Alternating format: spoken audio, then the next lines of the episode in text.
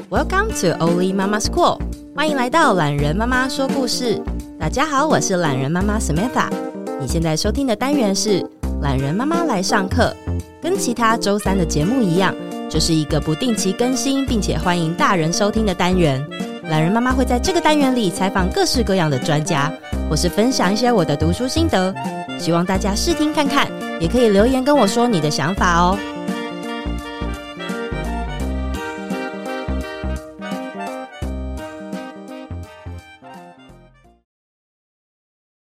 前一阵子的懒人妈妈说故事当中，曾经做过一集叫做《韩湘子》的故事，不晓得大家是不是还记得？有许多听众听完那集之后，留言告诉懒人妈妈，他们好意外，原来歌仔戏可以这么好听。同时，他们也对《韩湘子》里面的许多角色觉得有趣跟好奇，甚至希望啊，以后有机会也可以在现场观赏这样子的表演。今天很荣幸可以邀请到在《韩湘子》这出戏剧当中饰演蓝采和这个角色，同时也是目前明华园歌仔戏团的执行长。最近因为上了《百灵果》，先生也变得很红的陈昭贤来节目当中，和大家分享歌仔戏这个台湾独有的宝贵资产，还有他的成长过程。让我们欢迎昭贤。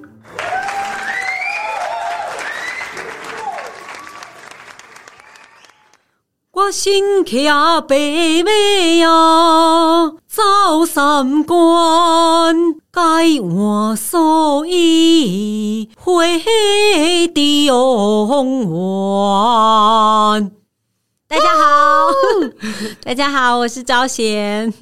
非常欢迎招贤来节目当中。其实我是在前两个月计划要制作歌仔戏相关主题的时候，才刚好看到明华园在台中歌剧院的演出，然后那时候才知道，哇，原来明华园是一个家族世代相传的剧团。诶，招贤，你要不要在这个地方先再跟我们自我介绍多一点好了？好啊，大家好，我是名画院戏剧总团的陈昭贤。那我有一个《封神宝宝》儿童剧团，团就是我们名花园总团，希望把歌仔戏介绍给台湾比较小的小朋友，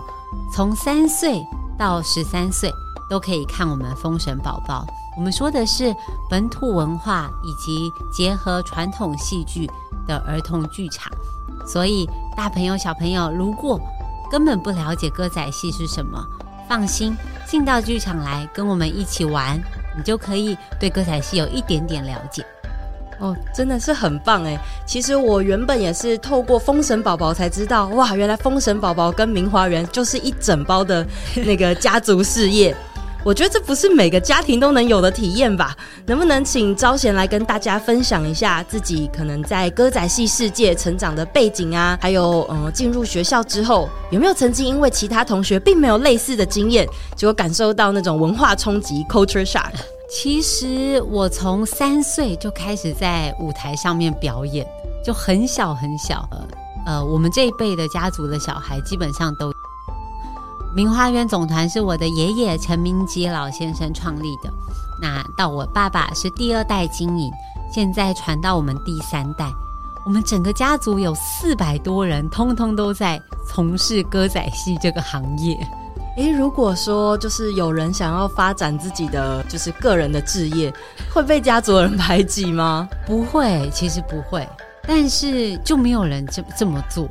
就是我在很多地方都讲过，就好像是我们上一代有给我们一点点这个压力，但其实那个是开玩笑的，嗯就是那个压力是我们自己自己就是莫名其妙的把这个压力背起来，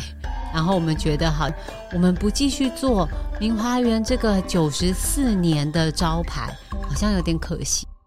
一方面，因为家族的向心力应该也蛮够的，对不对？啊、是是是，而且因为它就是一个很带本土在地的一个文化，所以呃，如果说家庭的关系很 好，可能也是帮助，就是大家都会想要跟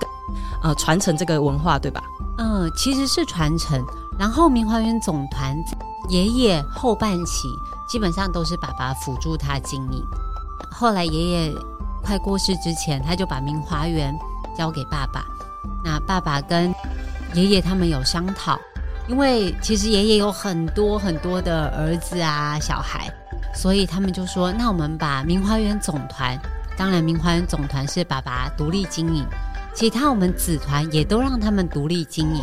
所以就有天地玄黄、日月星辰，很多很多子团。那他们就是大家其实都分家了，因为大家都大家都有好多好多子子孙孙了，这样就我们我们家啊传的比较晚，嗯，诶，那这样子这样子来说，就是除了像我知道总团很常会有大型的剧场表演，是那子团他们也是做就是纯粹的呃，比如说野台，这这应该是说野台嘛，嗯，或者是剧场表演嘛，还是他们会有做其他的事情？其实都有，因为他们他们就是一个独立的剧团嘛，所以他们也会每个剧团，呃，他们的我我觉得每个剧团的能量跟每个剧团他们可以发挥的长才都不一样。就是我说，包括每个剧团，就是我们所有的子团，那包括明欢总团也是，所以大家都发展出不一样的规格。哦，所以其实如果我们常常看到明华园的什么演出在，在各地，其实都不见得是只有你们家，就是等于说是从你们的爷爷那辈下来，然后什么叔叔伯伯，大家都分散下来，是都有在做嗯独立经营的。对，所以要看我的话，要找总团； 要看孙翠凤，我的妈妈，要找总团。这样、哦 好，大家听清楚 了。那封神宝宝也是等于算是从你这边，然后再延伸对开启的。所以明花园总团其实只有两个副品牌，一个就是风神宝宝儿童剧团，我们做小朋友节目；嗯，那另外一个就是呃明花园总团的青年军，它是做比较实验性质的表演。哦，如果是青年军，像你刚刚说实验性质，所以也是会定期的招募学生来做表演这样子吗？呃，其实我们现在的演员或者是成员，通常都是戏曲学院毕业，或者是说非常非常对歌仔戏非常感兴趣的。哦因为我们家就我跟我姐姐嘛，所对以我们也生生出来的才两岁三岁， 所以也也不是家族企业了。嗯，所以说大部分我们在看到总团表演的话，就是除了你们家族的人之外，有很多都是来自像这样子青年军团出来的人。没错，没错。哦，了解嗯。诶，那刚刚我想要回来问刚才那个，就是因为你从三岁你就加入剧团，包括对可能姐姐也是，你们从小可能到处看就都是跟歌仔戏有关的活。那你开始比如说进入幼儿园的时候，或许还没，但是到小学的时候，会不会发现，诶，原来人家家周末不是在唱戏 耶，就是大家有在，就是跟你们的生活不一样这件事情。我跟你讲，小学还好，就是因为我们家呢， 小呃，因为校长知道，都都我我们家是明华园总团，对，所以呢，校长呢就跟我的爸爸妈妈跟总团接洽，我们成立了一个歌仔戏 班。我从小就是呃，你的三同温层很厚哎、对啊，我同温层超厚。就我三年级开始，我们那个歌仔戏班就是早自习、中午或或者是下课跟社团时间，我们通通都要去歌仔戏。然后我们还受邀到国庆典礼上演出，哦就我们变成一个超职业的剧团。对所以我国小就一直都跟歌仔戏紧密相连，是但是国中就开始有发现不一样。中我觉得是高中跟大学其实最明显，就是你会发现你身边的同学，他们对译文是漠视的，不关心的，对，嗯完全脱节。他会不知道明华园跟云门舞集有什么不一样。我觉得我那个年，我不晓得，因为我们同一同对啊年，对哦，应该还是会知道不一样啊。 我高中的时候，嗯我同学就说：“哎、那个云门舞集是你们团的吗？”我说嗯，不是，我们表演的种类也不一样。啊，嗯或者是有人会问我说：“呃，歌仔戏台下现在还有观众哦。”我就会告诉他说：“我不知道其他人怎么样，但明华园总团是一个企业，我们台下演出最少都有三千观众起跳。”诶，那你会因此干脆邀请他们来，就是看你们家的戏吗？有，但很难邀。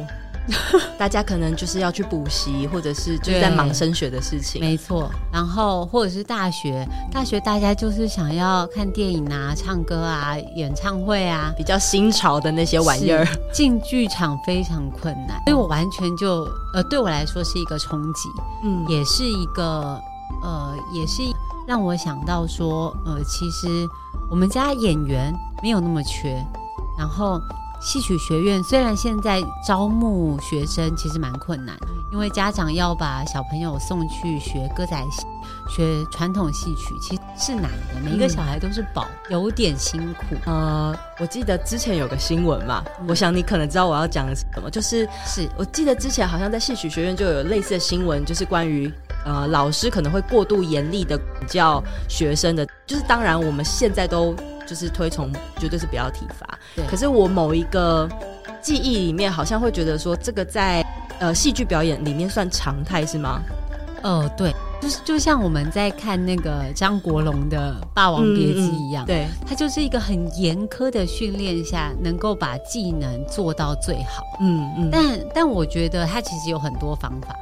所以现在戏曲学院的老师，呃，我觉得是比较好的教学方式，跟上时代的教学方式，但他还是辛苦的。嗯譬如说，我们我我个学校成立的一个歌仔戏班，对，我们其实算是社团，嗯哼哼，但是我们表演出来的是要是职业的歌仔 戏，所以我们的训练很辛苦，对但我们绝对不能打学生。嗯对，所以我刚好其实是那一那一批，哦，就是在爱的教育底下成长的，对，嗯但是你又要把技能练得很好。我们就是，比如说我们要倒立，然后老师老师的处罚可能就是倒立十五分钟，嗯，下腰十五分钟，就是用用。透过练习的方式来处罚了，没错，没错 OK 嗯，我觉得他也是也可惜，但有一票老师傅他们会告诉我说，体罚的应该不是体罚，譬如说我们在练翻滚的时候，对，他会拿鞭子，鞭子在旁边，嗯然后就是呃，我们以前说的就是速咯，就是打嘛。 OK，那他会说，他现在他还是会这样，但可能就不会打，他会让你知道这个地方痛，是因为这里要用力，哦你这里不用，用力，你可能就会受伤有。点像是身体的记忆。对，像体操一样好。嗯所以我觉得可能要越来越科学的教学。我们没有要吓小朋友哦，所嗯对对以现在已经 现在已经就是像招贤刚才说的，就是老师都会找到一些新的方式，或者是更科学的方式。虽然说练习的过程是很辛苦的，但是其实你也蛮享受在其中的，对吧？对，因为我那个时候开始练功的时候，就是拉筋、劈腿、倒立、下腰，然后学翻滚啊。其实我都跟我同学在一起，然后我觉得学习过程是开心的，嗯，然后大家自然而然就会有那种比较比较的心态，就是我我要我要赢你，我要倒立要比你久，这样嗯，就是一个竞争，然后玩乐的状态下，慢慢的学习进步。那像你刚刚提到，就是到高中、大学的时候才发现跟其他的同学是不同。我也很好奇，会不会在这种升学跟青少女的时期，会不会产生一些质疑吧，或者是对自我认同开始就是有一些冲突的过程？诶，我自己觉得好像是我从高中就是我是念普通高中，嗯，就市立大同工，然后大学我念东吴大学气管系，哦，你是念企业管理的耶？ 我是完全的商科的学生，嗯，所以呃，我自己反而看到的是，诶，歌仔戏好像可以这么做，茁让他们茁壮，呃，对，然后让他们认识，让他们接受。所以我自己看到的那个困境，我回家啊其实我会都会跟我爸爸讨论，然后跟我跟我家的跟我妈妈跟我姐姐，我们会一起交流。嗯然后因为姐姐也是艺术学校，嗯，她念舞蹈，哦，所以其实他们身边同温层很厚。嗯嗯，真的哎， 对我就会告诉他们这些困境。但我爸爸跟我说，他说其实这个困境就是歌仔戏的转机。嗯他说，因为歌仔戏它前面冠上“传统”两个字，它永远都有这个困境。对，在他们那个时代，歌仔戏也是传统戏曲，所以年轻人也不接受。到我这个时代还是一样，我觉得歌仔戏超衰的。我好像在台通的节目里面有听到你有提过，爸爸有开过电影公司是吗？对，所以其实也就是爸爸对企业管理这件事情，还有他想要突破传统这件事，在他年轻一点的时候，其实是稍微有这个想法的。他一直都有这个想法，我就是歌仔戏曾经非常没落，然后就只剩下野台戏可以演出。嗯嗯嗯，那爸爸他加入了国乐，就是我们现在的乐团，对，那有文武场，让文武场有一个制度性，然后加入了全程的我必须要讲一下加字幕这件听得出来，我其实台语真的就是蛮差 的。然后，但是我真的呃，就是上次去看剧的时候，我真的会有觉得真的是不就是不嗯使用哪一种语言的人。我其实，在观赏的时候，我就觉得很像是在国外看剧的感觉，因为就是搭配字幕，我非常清楚的了。其实就算没有字幕，也应该都可以了解剧情的走向。可是有字幕就很安心啊啦。呃，我觉得有很多人其实是没字幕，他无法理解。嗯嗯因为对我们来说，我我自己会觉得字幕它是一个完全开放性的，然后完全完全是一个正向的操作，嗯， 是因为它让，因为我们现在到大型剧场演出都会有中英文字幕，对，所以外国人也看得。我们到像我们下个月要去印度，然后我们之前到罗马尼亚、到欧，除了英文字幕之外，嗯我们还会放上他们当地的语言。嗯嗯然后让他们当地的当地的人来帮我们检视过那那样的语言是不是符合他们的呃平常的用语，所以我们对字幕这一块非常要求，就是想要让大家在看戏的时候，你不会有任何的隔阂，你也不会先不用担心说你需要什么背景再进来看戏，就把它当看电影、看其他的歌剧、看百老汇，绝对看得懂。的确是耶。那你们这样到当地都会是在当地找就是 local 的翻译人员这样子吗？呃，我们会先透过我们的办事处或者是大使馆，哦然后他会先介绍给我们。那介绍给我们就是两个，我们会我们要求说，第一个是你可能中文要比较好，嗯然后他可能先翻成英文，再从英文翻成他们当地的语言， ，OK。就是这两两个人都要。就我们很搞纲啊，艺术创作，不管是戏曲演出，或者是其实就是各种类型的艺术创作，因为目的就是要让人会有共同的那个共感，是所以翻译一定要够到位。这个这个工序是必须要做没的，错没错，嗯它很重要。因为这样子看的人才会他不会出戏，他不会觉得 这一段用这个字是为什么。对嗯对对对，嗯的确没错是。哦，然后其实，在做功课的时候，我就发现，就是我们年纪差不多嘛，刚刚有稍微提到 就，十八十对，我八们岁呃，对我们十八岁。 然后因为招贤也有一个可爱的女儿啊，然后很常在那 个 social media 有看所以我16岁到。就生了。对，我没有，我们就是一直永远十八岁， 好。然后我记得在歌剧院就是看《韩湘子》的时候，我有注意到舞台上有时候会有小朋友，然后他可能没有台词，他就会上场。像你刚刚有提到你三岁的时候上上场表演嘛？对。那我很好奇啊，就是也想知道说要怎么样引导下一代参与表演，或者是说你会怎么？呃希望你的下一代，然后他也很认同，然后很参与你们歌仔戏的演出。其实这个问题啊，在我怀孕的时候，我想过很多，嗯就，是我想说，呃，如果我小孩不不喜欢这个，怎么？呃，我我想要怎么样让他对译文更有感触一点？嗯我不是想要让他回到剧团来，不是，嗯就我觉得这太辛苦了，不 要好了。对我爸妈也是这样讲，就是很辛哦真苦，的先不要回来。对我们都是这样想。但我我想的是，我要怎么样让孩子跟艺术多一点接触？传统戏剧离当代小孩很远，所以对我想说要怎么做这件事。但我后来我发现我的担忧是多余的，嗯可能是因为我的家庭的关系，嗯，所以我们的工作就是这个。我的小孩跟着父母去排练，去剧场演出，他看到的就是这一些。嗯他回家他就会转 YouTube，然后就会说我要看《明华 园》，然后他就会自己对着那个那个遥控器说《明华园戏剧总团》，啊，真的。他只看《明华园》。但是他曾经有知道有别的选择过吗？有啊，他知有啊道 Coco Melon 或是 Baby Shark 的有存在。 有，我就跟他说不要再看了，妈妈已经听一整天的歌仔戏了。我就说我们看巧 虎，看悠悠，然后看一下他就我我我要看明华园打打架， 呃，所以他的有点像是他的艺术审美已经有点往那边偏向了，是 吗？呃，他都可以接受啦，嗯但是就是我呃不不用担心说他离我们很远，嗯因为我们回家就。可能我到家里，我还需要跟我老公我们会练习呀、背戏呀、什么的，然后他就会在我们旁边打转、啊，然后就会说演给我看，我也要演这样子。所以他其实也非常享受看到，不管是台上台下，就是歌仔戏的元素，其实是他有点已经内建对，嗯没办法，他就是在这环境对，这个我好像没办法给其他爸爸妈妈意见， 因为他们他就是在那个环境，然后他只要看到比较长一点袖子的衣服，他就会说那是水袖，然后然后他就要那一件，他就拿起来就要甩水袖。哦嗯，可是我觉得本来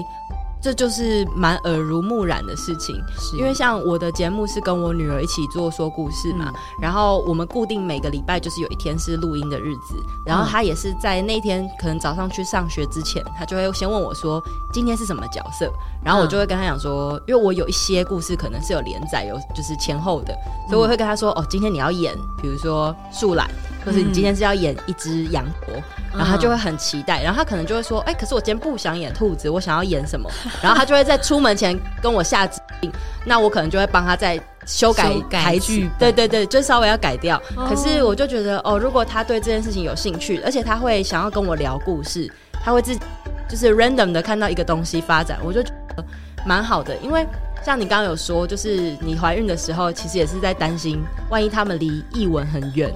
怎么？办？嗯，呃，因为我女儿就是比较大一些，她现在是五岁，然后接下来其实就快要去念国小。嗯嗯，我那天有跟一个老师在聊天，呃，我目前的想法是希望暂时先不要上安亲，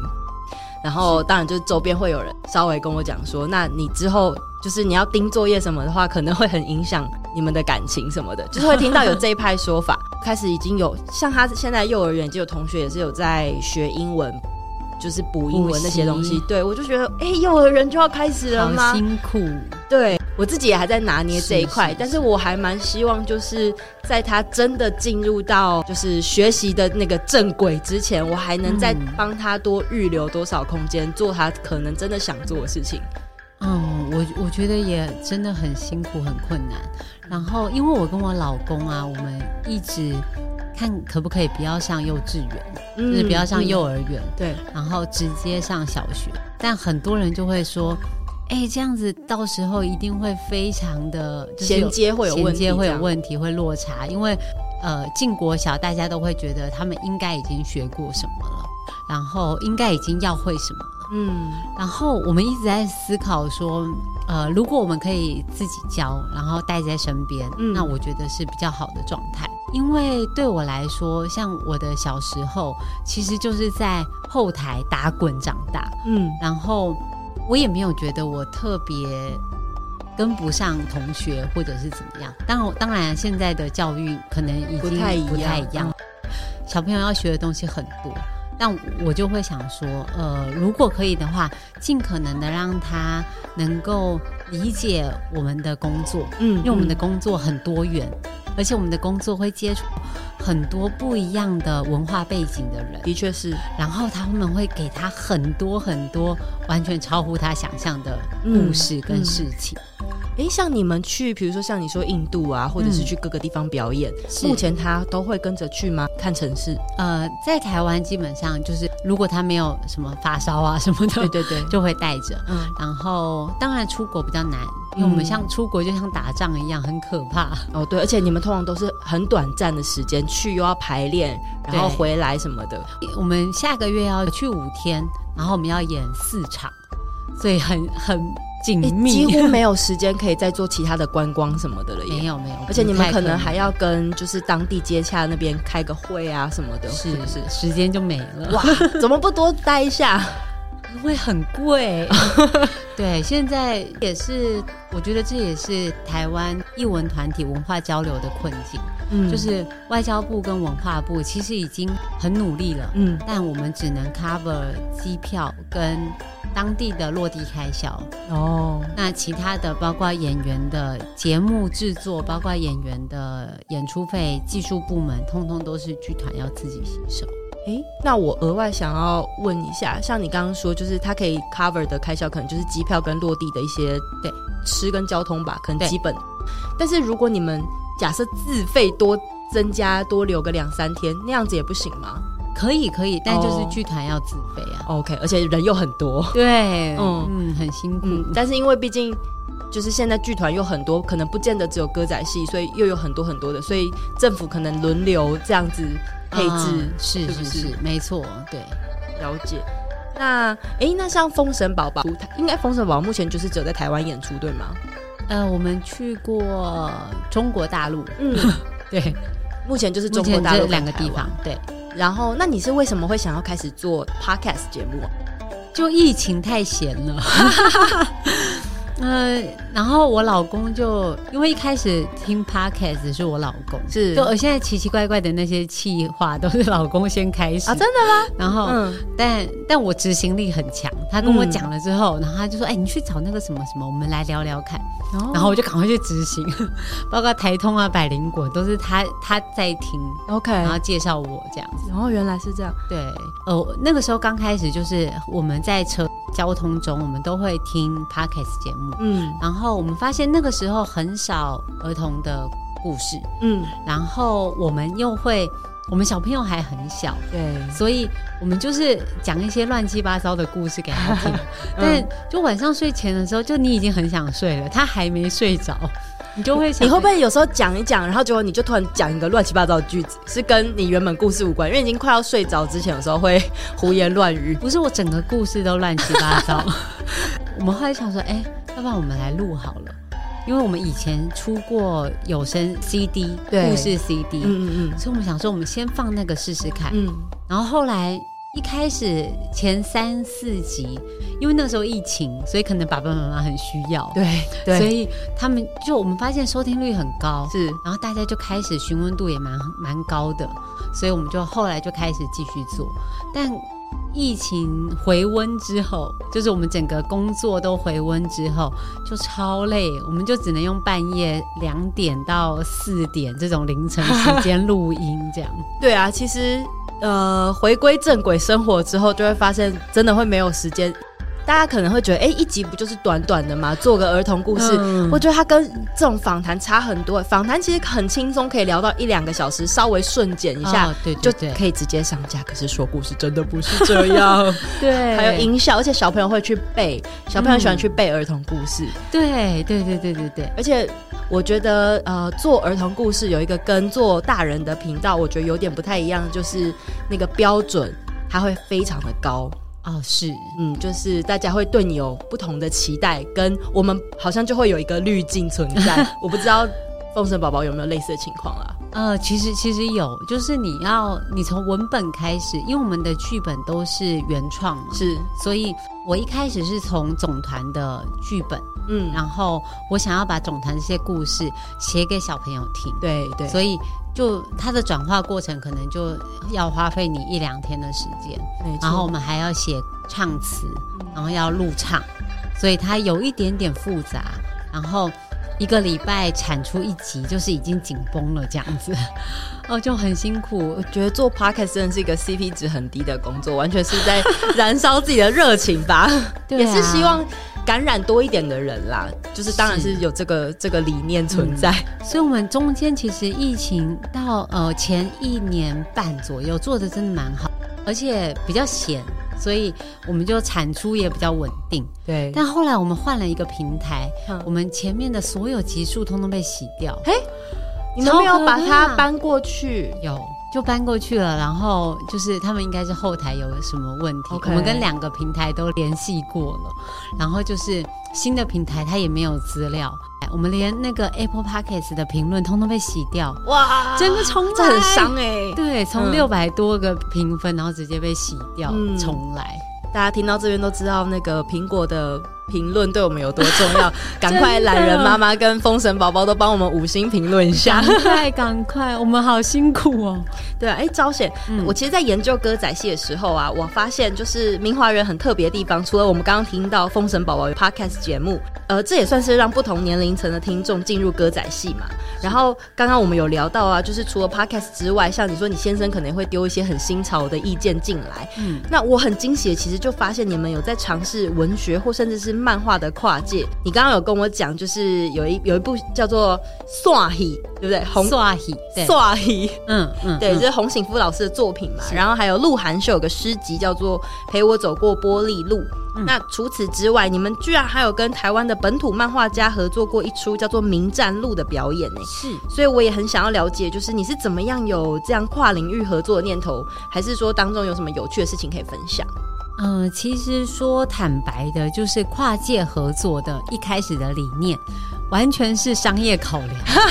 原就来，是对，就是对我来说就是市场，嗯就是我想要开拓一些新的市场。对，那散戏跟爱的波利路，这个都是爸爸的呃制作。嗯然后散戏是有一天我在睡觉的时候，我就在想说，因为我爸爸给我一个课题，他说你找一个文学作品，你觉得我们可以改编的。然后我想了很久，就是我后来就觉得，我觉得散戏可以做，因为嗯散戏在讲那个很久很久以前的那个歌仔戏的困境。对，可是，就像我刚才跟你聊的，我觉得歌仔戏的困境它一直都存在，嗯它就是每一个世代前面冠上“传统”两个字，所以它必须不断不断的打破年轻人的想法，嗯然后它的困境一直都在。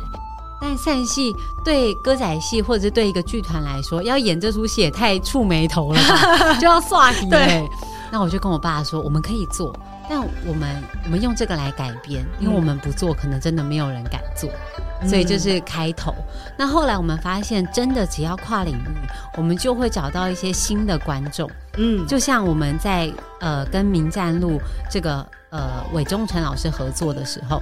他就带了他一大票的漫画迷进来看戏，因为他也有演，嗯而且他对是演主要的角色。哦，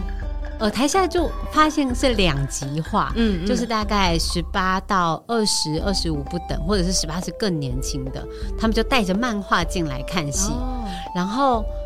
呃，另外一票就是我们歌仔戏的资深粉丝，或者是歌仔戏的忠实观众，对你一看就知道他们是两群不观众同，，而且来自不同的人的粉丝这对样子，，然后让他们在同一个场域有交流，嗯然后漫画迷一开始很担心，就会觉得说，呃，歌仔戏要要来 cosplay，这真的好吗？嗯，他们完全把他们的担忧发表在各个平台上，对， 我觉得蛮好的，就是是你会看到另外一群 TA 他们的面貌，嗯嗯，然后所以其实对我来说是我想要开拓不一样的市场，所以之后我们也会不断的朝这这一块迈进。会不会一方面用市场的角度来看那些评论，心脏也比较承受得了？其实我们心脏一直都很大，哦，真的对哎，啊对啊，因为歌仔戏观众他很直观，他喜欢就喜欢，不喜欢就不喜欢，嗯哎因为我们通常都在外台演出嘛，对所以观众是免费入场的。嗯那他不喜欢，他就会直直接站起来走人嗯这样子。所以对我来说，他们的评论通常也都是一针见血，所以我们对心脏蛮大 的。但是有些可能评的越凶，也可能就是一种爱之深责之切的心情 嘛。对啊，对啊，嗯对我来说，现在就是能够被延上是好事啊。对啦，应该说越多人关注，不管你没是错什么领域、什么角度，只要能来关注，真的都是好事。真的。而且戏剧表演是主观的，嗯就是有一出戏，你即使是超级好评，一定都会有人不喜欢。对，然后你这个没有办法，我自己觉得这就是艺术跟歌仔戏它美的地方，嗯就是你会有很多累积到很多不一样的意见，然后累积到很多人对于美学，不管是视觉，不管是听觉，累积到他们的意见。嗯然后你会去拼凑一个，有可能我们今天做了一出非常好评的戏，但我自己觉得它好像没有大家说的那么好，嗯我就会觉得很奇妙，会很嗯担心。对我我我会觉得很奇妙，就是我自己觉得好像哪里可以更好，哎，可是大家大部分的观众跟我持反面的意见，少部分的观众会跟我有同样的点，嗯，我我觉得这是有趣的事，你刚刚讲到这个，我刚好最近在练习我自己的观影水 准，就是我我想要更多输出，就是我们看书也好看影视也好，很很大量都是输入嘛。可是我嗯最近想要练习我自己对于观点这件事情，是然后我就开始看一些老的影片。然后我嗯前两天就是看了一部，反正就是很老的呃法国片嘛。嗯然后看完之后，我就会觉得，嗯，就是真的，我觉得还好。然后我还上网就是找了各种资料去了解一下为什么那部片可能会有人推崇啊或什么的。嗯。对，然后我看完之后就觉得，跟你的观点完全不一样，对不对？我就觉得我还好，我甚至对他没有更多观点了，就是我了解我知道他们列就是影评人列出来的那些，我也都有看到，可是我觉得可能就是在我身上没有同样的感受，所以就没有共感，对啊。然后我其实也会担心，因为以前我念我是念外文的，是所以我的同学们很多文青，然后大家就会、你知道，如果你喜欢看主流或是嗯甚至哦，如果你看 Woody Allen 的电影，大家就会觉得说，哦，就是不行吗？没有啊，就觉得你就觉啊就得不行。很你要看你要看楚服啊，哦你要看高达。啊对然后了解，如果说就是有一些大家都很喜欢的你，就是你不喜欢，人家会觉得说哦是你看不懂。我当时就觉得 哇，就是这样子吗不？？不但是但是我最近也发现，其实就是世界很大，每个人本来就会对，尤其你的生活经验投射的喜好本来就很不一样嘛。真的真的，嗯所以我我自己在做在艺文产业里面，然后我身为一个演员，我非常的了解。跟非常的清楚的知道说，大家的喜欢跟不喜欢，对我来说都是养分，嗯，就是呃，但不会真的影响到我制作戏剧或者是我的表演的内容。嗯不会真的这么影响，就是因为我我想要演出跟我想要产出的东西是我自己最喜欢的、对最主观的，嗯然后我想说我想说的故事，所以我后来其实当然市场考量还是会有，因为它关乎到票房，是关乎到我们的营运。但我后来觉得，我想做什么比较重要。嗯，我因为我现在有在上课的关系，嗯然后我们有个儿童戏剧的老师，他叫是王友辉老师。啊，永辉对老师，对，嗯然后我其实因为我在做儿童的 podcast 节目嘛，嗯，所以我也有问他，就是关于呃听众的喜好，然后还有我自己的感受这件事情。他那时候就只有跟我说，知音本来就难寻，做自己喜欢的东西，这是最重要的，因为你才会引进那些真的也跟你互相吸引的人。然后嗯我也是抱持这样的心态，继续在做我的节目。然后其实说实在嘛，就是我的节目它在儿童的排行里面，并不是说真的很前面，可是很前面了，我的评论都被洗 掉了。对啊，可是我觉得我很珍惜我的听众，因为就是我觉得我做的很 niche，就是我的是很非主流的市嗯场，然后可是我听众们都很愿意跟我交心，然后留那种很长的留言，那时候其实就觉得还蛮感动的，就觉得哎、诶对你们你们有听懂哎、嗯那感觉很好。我我相信你在呃，透过有一些可能看完你们的剧给 feedback 的人身上，应该也有同样的感受。有有，真的有，就是有时候你会觉得，呃，这些好像大众不知道我们做这个为什么这样做，或者是为什么这么辛苦。我我可以分享一个我的故事，就是几年前我们刚好在做一个同性的议题，嗯然后在探讨，我我自己认为在台湾应该已经没有什么不能讲了，对，而且同婚法都过了嘛，嗯所以我觉得好像是哎可以做，但我才发现从讨论的过程，上一代他还是蛮难接受的，呃，尤其我们。从剧场要搬到户外演出，因为外台就是我刚才说的，观众喜欢就来，然后不喜欢他就会直接走。嗯，呃，但进剧场他是买票进来，所以买票之前他会知道说，哦，这出戏在演什么。对，那明显的看出来，那一那一场戏的观众年龄层就会比较降一点。嗯嗯嗯，然后呢，我们到户外演出，因为观众是免费入场，嗯所以他们喜欢跟不喜欢是很直观的。那那个时候我们就在讨论说，我们要不要把这个点，因为我们那个时候做的时候，其实就有一个 range，、嗯就是你可以把同性的这个爱放大，或者是你在演绎的过程中，你可以自己把它缩小，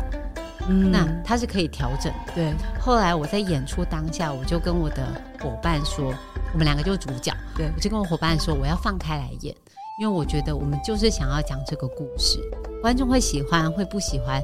不一定，但是我如果用我已经在演戏了，但我没有放入我最真诚的感情，我觉得我对不起这个角色，嗯所以我们很认真的投入的演完之后，上了年龄的观众，他们就是看戏完全面无表情，然后就看着两个女生演两个男人在拥抱，他们的眼很神复就合的心情。他们的眼神就告诉你说这在干什嗯么。但我收到一封回复，嗯就是那个匿名留言告诉我说，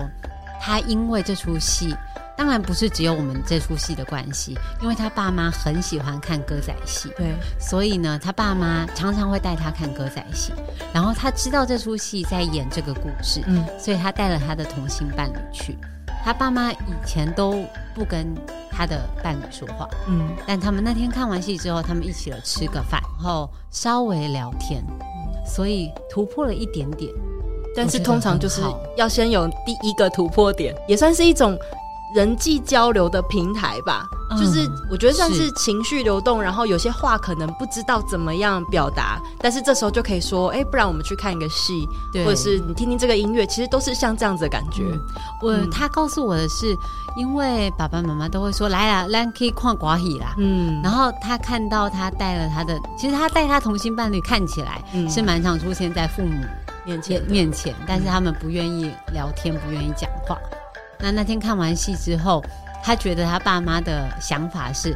连歌仔戏都在演这个了，嗯然后台下又有很多他们同龄的观众，甚至更老的观众，大家都在看这样的戏剧了。我们可以聊一聊，我不知道他们聊的怎么样。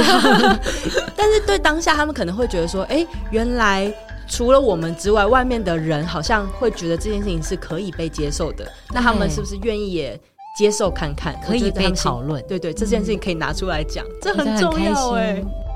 我最后还想问一下，就是因为你们其实像你刚刚有说到，你们都会去不同的国家演出，有没有什么来自国际间就是对你们剧团的评论，然后你自己也很喜欢，或者是有没有什么想法是如何之后再推广更多不同的国际，造成更多轰动？你的这个问题是我最大的困境， 因为其实我们在国际表演、国际交流，或者是到各个各国的大学演出，反应都很好。然后，可是我们歌仔戏或者是传统戏剧也好，我们整个规格其实拉的蛮高的。嗯现在要让大家喜欢，就像百老汇，嗯，他们要来台湾一趟，或者是出国一趟，他们其实很辛苦。对，因为我们的配备超多。我记得在德国演出，或者是我们进到他们正规的剧场，都是好几十个货柜嗯先海运过去，所以消费很高。那刚才又有提到说，其实政府它没有办法资助每个剧团做这件事，对，那民间剧团自己要做，我就必须要找到非常有，第一个是对我们这个行为是认同的。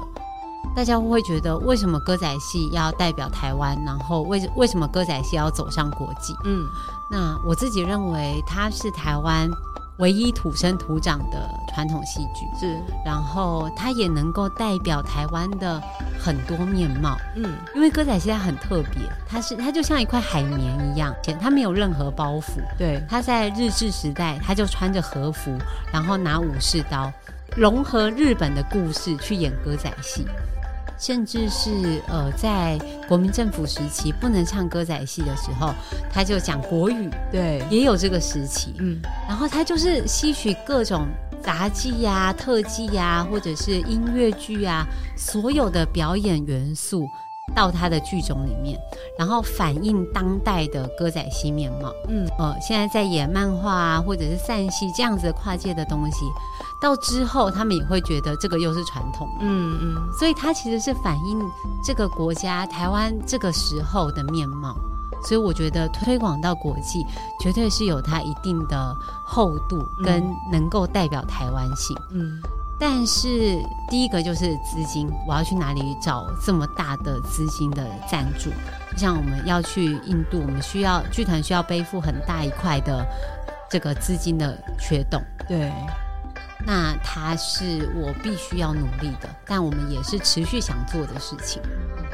那目前你自己有没有呃去过哪哪个国家表演完毕之后，你自己感受最深，或者是来自呃观众的心得啊，或什么的？就是其他国家的家长，尤其是非华人地区，他们对小朋友的译文教育蛮重视的。嗯就是我们都会看到爸爸妈妈带很小很小的小朋友，譬如说三岁或者是呃五六岁这样的小朋友进到剧场来看歌仔戏。嗯，他可能那个时候连台湾在哪里他都不知道，嗯但我们现在知名度比较高一点。 对，像我呃五六年前或者是再早十年前出国的时候，那个时候台湾知名度没那么高，嗯可是他就会带他进去看一个不同文化的表演。我觉得在台湾，你要叫爸爸妈妈带小朋友进剧场看戏，这个门槛超高的。嗯如果不是巧虎，不是什么的，有知名度的，嗯它很难。所以，呃，我自己认为家庭教育跟学校教育其实都给译文很少很少的空间，嗯所以这个可能是我们可以努力的，因为这是我在各个国家看到的回馈，就是呃，有一点可惜，就是我们看到很小的小朋友在那边跟我们一起学兰花指啊，然后学歌仔戏的手势身段，我会觉得很欣慰。但是回到台湾，会看到爸爸妈妈给我们的回馈是，哦，我们小朋友现在都要玩手机，他们都要看电视，他不想跟我出来看戏。哎，可是我也想知道，是不是国外的剧院他们对于年龄层就是比较开放，他比较不会像，因为我知道我们台湾有一些剧场会建议七岁以下就是不要进场。没错，嗯这也是很大一块。就是我觉得，当然是看剧种，嗯就是呃看戏剧表演或者是看节目，它适不适合小朋友。对，然后我觉得国外的观众对小朋友的容忍度超高哎、呃，我们如果是演儿童剧的话，那个小朋友就是为之疯狂，对啊他们会在整个观众席冲来冲去，然后只要会趴到那个舞台前缘，然后跟我们互动，然后直接大声的喊出答案，这样子，哦 就是互动是很很不直一样接欸对，比较就是如果是明华园总团的话，小朋友还是会走来走去哦，嗯然后我觉得观众也不会太严厉的去苛责那个小孩， ，OK，他们会一起跟陪伴小孩去完成那个戏剧体验，我觉得蛮好，这是我最大的心愿。台湾之所以我们的译文就是还不够这么成为社会主力的其中一个原因，就是当我们还是小孩子的时候，就已经被限制太多，这个不可以，那个不可以，看戏不可以站起来，你不可以笑太大声等等的，所以就渐渐的会觉得，哦，那边不是我可以随便进去的地方，好像好像就因为这样就把一些人排除掉了。我觉得蛮有可能的，嗯就是我们都说它是艺术殿堂嘛，你走进那个殿堂就要就要有一定的仪式感，这样子。其实会蛮建议，就是爸爸妈妈可以多尝试，鼓起勇气带小孩子多参与一些限制没那么严格，或者是儿童剧场也可以当练习，对或者是其实带小孩去多去图书馆、美术馆这些，甚至都是更出街可以练习的方式。我觉得是，嗯而且你会接收到很多不一样的观点也好，或者是遇到不一样的人、不一样的故事。嗯嗯，像招贤今天分享的啊，就是我们刚刚提到纽约有百老汇嘛，那大家也知道巴黎有歌剧，每个文化都有它值得传承跟特殊的美好。那其实要在译文类别努力，真的需要很多很多的支持，非常推荐大家偶尔也一定要进戏院看表演，然后还要收听《封神宝宝》的 podcast 节目哦。太好了，非常谢谢招贤今天来上我的节目，然后来帮我上一课啊，更了解歌仔戏更多。希望大家都会喜欢我们的译文，然后大家可以听完懒人妈妈说故事，可以听风神宝宝说故事哦。哦那我们下次见喽，拜拜拜拜